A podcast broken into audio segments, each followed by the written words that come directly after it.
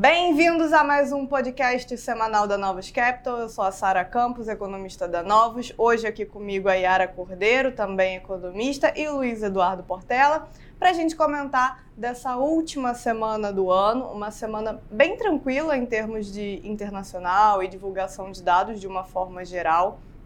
E a gente já é, começa a discutir as perspectivas para o ano de 2024. Mas, para a gente comentar aqui como terminou a semana, né, ainda que, que muito devagar, a gente teve alguns poucos dados de inflação em preparação para a semana que vem. Então, por exemplo, nessa sexta-feira, a gente teve a divulgação da inflação da Espanha. Quando a gente pensa para a zona do euro, é um percentual pequeno que a Espanha representa, a gente está falando aí de cerca de 11% dentro do horizonte de, de inflação da, da zona do euro, né? entre os quatro principais países seria o de menor representação, mas ainda assim foi um número que veio em linha com o esperado, frente a algum receio de que pudesse ter uma aceleração agora em dezembro, muito por conta de efeito base.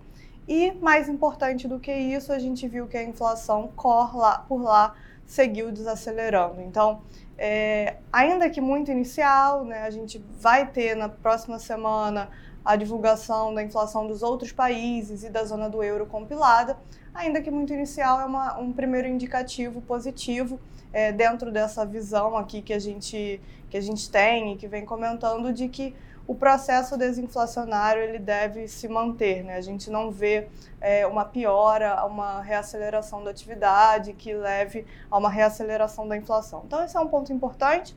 A gente vai ter mais detalhes na, na semana que vem. A gente vai entrar o ano de 2024 com uma expectativa de soft landing bem grande. Então, vai ser muito importante continuar é, observando não só os números de inflação, mas também os dados de, de atividade do lado do mercado de trabalho, é, continua acomodando aos poucos, mas de forma bastante gradual. A gente vê que os, o número de pedidos de auxílio-desemprego segue num nível muito tranquilo, é, baixo, e a gente vai ter a continuidade dos riscos geopolíticos, é, eleições nos Estados Unidos no ano que vem. Né? Nessa semana, a gente viu é, o segundo estado, né, o Maine, é, excluindo o Trump da cédula de votação das, das primárias, o primeiro tinha sido Colorado, mas é, a expectativa é que depois a Suprema Corte reverta essas decisões e deixe o Trump participar normalmente das eleições.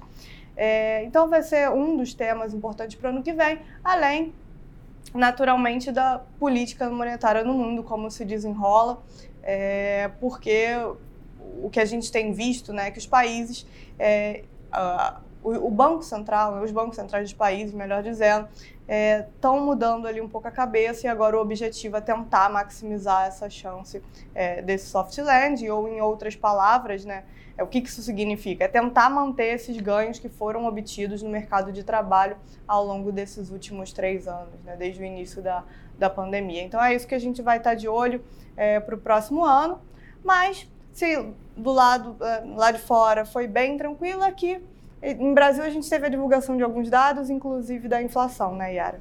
É. Bom, começando então pela inflação, a gente teve a divulgação do IPCA 15 de dezembro, é, veio bem acima da expectativa, é, mas por causa principalmente de passagens aéreas que seguiram bem pressionadas. A gente já tinha visto pressão nos últimos meses e isso permaneceu, mas de modo geral os núcleos continuaram relativamente bem comportados é, e assim a gente não tem nenhuma mudança nesse quadro de que o processo de desinflação está em curso. Fora isso, a gente teve também é, na quinta e hoje, sexta-feira de manhã, os dados do mercado de trabalho, tanto CAGED quanto PNAD contínua. CAGED veio bem abaixo da expectativa, é, a PNAD vem em linha, mas a mensagem e de ambos os, os indicadores é, né, nesse mês coincidiu é de que, apesar do mercado de trabalho seguir aquecido, é, ele está acomodando. É, inclusive, acho que vale dizer que o CAGED de outubro, né, do mês anterior, é, tinha sido muito mais forte, é, mas aos dados de hoje parece que, na verdade, foi algo pontual e que o que a gente está vendo como trajetória é sim é, um processo de acomodação. E fora isso, foi uma semana muito tranquila é, do lado político, né, com o início do recesso do Congresso. Mas a gente teve é, na quinta-feira o anúncio do Haddad de algumas medidas que foram encaminhadas é, hoje para o Congresso. É, o objetivo, segundo o Haddad, é mais organizar a casa do que propriamente você ter ganhos fiscais, mas a gente entende que se a MP for aceita próxima ali do que eles estão propondo, a gente pode acabar tendo alguma ajuda é, ali para o ano que vem também.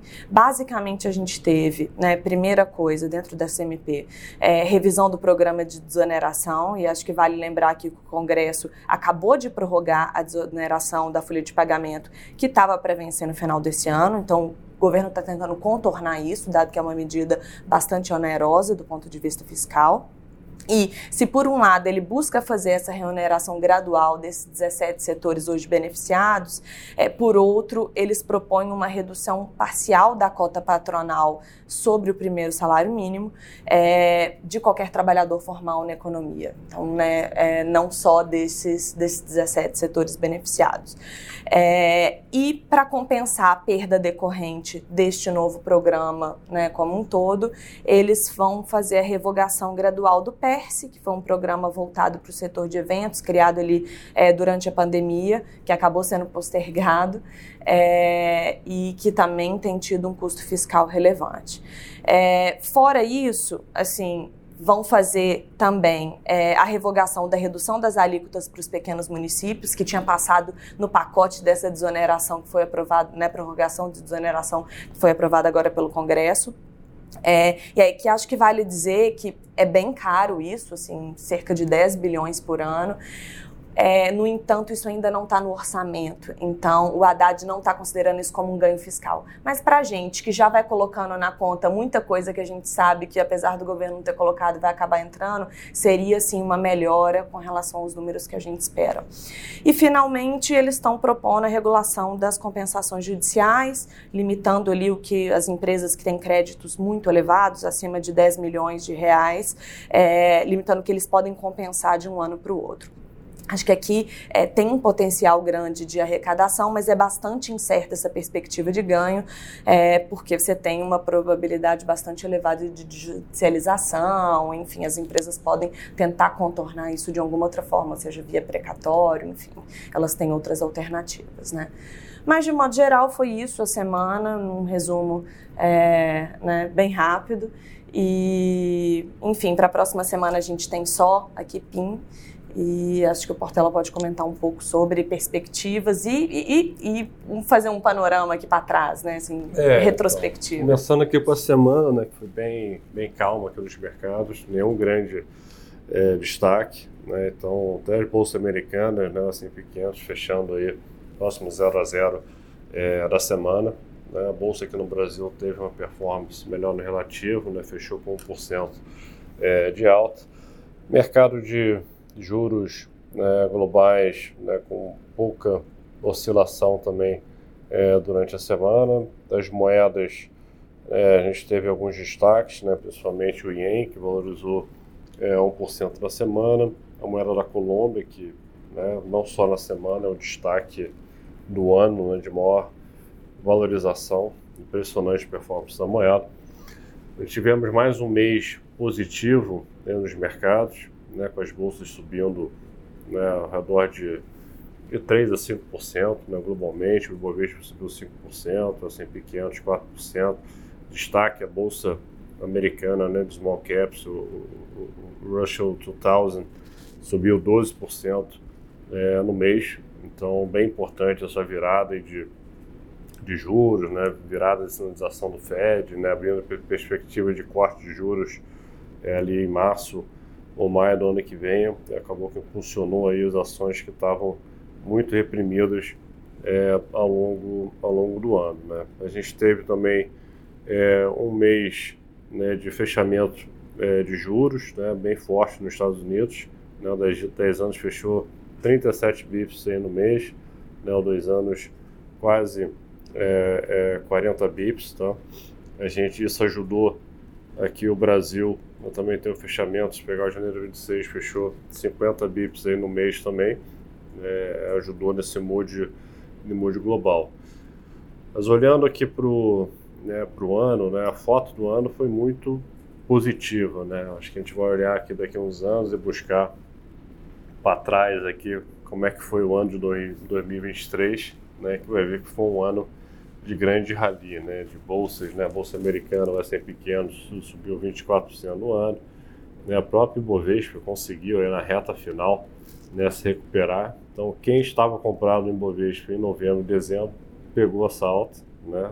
Agora durante o ano foi muito complicado, né? fechou com 22% de alta, WZ com 25% de alta, destaque das bolsas globais, né? Nasdaq 54% e é, o Nikkei com 28%, né? o Nasdaq muito né, em função da Nvidia, né, que subiu 240% no ano, então o rally ali que se iniciou ali em março, em abril, né, com a corrida ali de chips para o AI, o grande vilão aí do, do meio do ano, do, do terceiro trimestre, né, que foi o juro americano, né, depois de dar aquele susto de 100 bips, foi, foi acima de 5%, por 10 anos, né, fechou o ano é, bem estável, né, praticamente no 0 a 0, baixa uma grande é, volatilidade. Tá? É, pegando nas commodities, né, destaque petróleo, apesar né, de duas guerras, né, fechou o ano né, com quase 10%, com 10 de queda, né, então, e o ouro com 13% de alta, perto aí do, das máximas é, históricas. Nas moedas, né, como eu falei, Colômbia 26% de valorização, peso mexicano, né, mais um ano de destaque, 15%, o real aqui quase 9%, e olhando aqui o GBP, né, dos ganhos desenvolvidos, foi o destaque aí com 5,5%. É, por cento, tá? Olhando aqui a parte até micro, né, que chama atenção aqui no Brasil, você pega a Petro, né, 52% de alta, e o Banco do Brasil, 59% de alta no ano também, é, os destaques é, positivos. Né? Então, como eu falei, a gente teve um ano de muita volatilidade, né? Começamos ali em março, né, com uma grande virada ali, com a quebra dos bancos regionais americanos, né? Todo mundo começou a achar que a recessão estava mais mais próxima, inclusive a gente tinha esse cenário que os juros iam subir até causar uma recessão. Então, e, e acabou que ali iniciou-se né, um grande rally na bolsa americana, né, onde todo mundo ficou tentando apostar na recessão e a bolsa não parava de subir e acabou que não teve impacto na atividade. Né? Acho que o Fed atuou junto com o Tesouro Americano rapidamente, FDIC, então deu liquidez para os bancos, a atividade reacelerou. É, no meio do ano. E só deixa eu adicionar, é até engraçado que a gente começou março com essa, esse movimento todo ali do, dos bancos e a gente terminou o ano com essa medida que foi criada pro, pelo Fed virando um instrumento de arbitragem justamente porque a taxa de juro caiu e agora os bancos conseguem receber uma taxa maior de, de, de reserva e pegar emprestado por essa taxa menor que foi criada pelos, é, pelo, nesse momento de estresse dos bancos. Né? Então, é, como a gente vê, a gente começou ali o primeiro TRI é, numa uma toada muito diferente do que a gente está terminando o ano. Né? É, exatamente. Aí a gente teve todo o estresse da abertura de juros, né, que começou com uma emissão mais forte do Tesouro americano. Teve o Banco Central japonês que tirou ali o teto de compras dele né, de, de 0,50% para 1%, que ajudou ali a colocar a pressão, que você tirou um comprador marginal. Toda a questão geopolítica né, que tem tirado aí, e a China também, para defender a moeda, tem vendido muito os treasuries né, para fazer fazer caixa, então, então, e junto com a atividade americana, que no terceiro TRI, né, cresceu ali anualizado 5% e 20%, então isso tudo ajudou né, a ter uma forte abertura é, de juros, né, 10 anos e 30 anos foram acima de, de, de, de 5%, a gente viveu ali alguns momentos é, né, de pânico, né, é, e no final do ano né? A gente teve uma desaceleração aí saudável no mercado de trabalho e a grande surpresa da inflação, que caiu muito, muito mais rápido né, que todo mundo esperava. Inclusive o core, a parte de serviços, tem surpreendido não só nos Estados Unidos, nos Estados Unidos mas como na Europa. Né? A inflação tem caído mais rápido que esperado, que fez com que o Fed reconhecesse e abrisse a porta para a queda de juros é, no ano que vem. No Brasil, outra foi outra gangorra também, né, começando o ano com estresse político, né, fiscal. É, acho que o arcabouço fiscal é, nos criou uma regra para segurar as despesas, né, foi positivo, a gente teve uma virada positiva junto com, é, com o externo. Tivemos alguns solutos, soluços né, com a abertura de juros é, lá fora e nova discussão de mudar a meta é, fiscal ali no, no, no, segundo trimestre. Acabou que a gente terminou, conseguiu terminar o ano né, numa foto, né, num tom mais, mais positivo ainda, acreditando que eles vão continuar mirando o déficit zero, mesmo a gente não acreditando que vão conseguir. Mas é importante você não mudar a regra do jogo, você tem que ir tentando né, deixar os triggers serem, serem acionados. Né. Ano que vem né, tem tudo pro pro filme, né, ser mais positivo, né? O filme desse ano foi horroroso, né? É um cenário de queda de juros globais, é, então abre uma perspectiva mais positiva para os emergentes. Né? Temos aí um, um risco a monitorar que a eleição nos Estados Unidos, né? E nessa conjuntura global de geopolítica, né? Vai ser importante ver isso, o Donald Trump vindo para você a postura dele em relação ao mundo. É, no Brasil, no ano de eleição também municipais, importante ver se o governo vai querer acelerar os gastos fiscais, se ele conseguir segurar, né, não, não aumentar mais os gastos, não mudar as regras do jogo, tem tudo para o Banco Central continuar caindo os juros, consolidar ali em um dígito, 9%, quem sabe abaixo de 9%. Podemos sonhar aí com alguma coisa perto de 8%, porque a inflação está com uma cara bem positivo.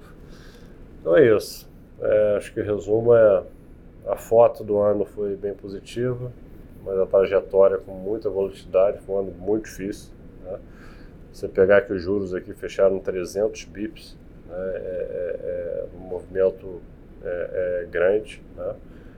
e enquanto nos Estados Unidos ficou tudo meio estável. Né?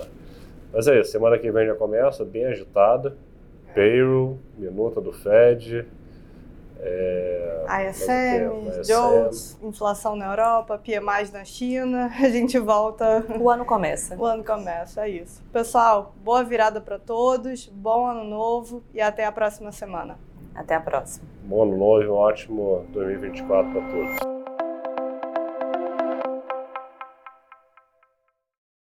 A Novos Capital, gestora de recursos limitada, não comercializa nem distribui cotas de fundos de investimento ou qualquer outro ativo financeiro. Este podcast não constitui uma oferta de serviço pela Novos e tem caráter meramente informativo. A Novos utiliza informações de fontes que acredita serem confiáveis, mas não se responsabiliza pela exatidão de quaisquer das informações assim obtidas e utilizadas neste podcast, as quais não foram independentemente verificadas. Estas informações podem estar desatualizadas ou sujeitas a opiniões divergentes. Este conteúdo não constitui uma opinião ou recomendação, legal ou de qualquer outra natureza, por parte da Novos, e não leva em consideração a situação particular de qualquer pessoa. A utilização das informações aqui contidas se dará exclusivamente por conta e risco de seu usuário. Antes de tomar qualquer decisão acerca de seus investimentos, a Novos recomenda ao interessado que consulte seu próprio consultor legal.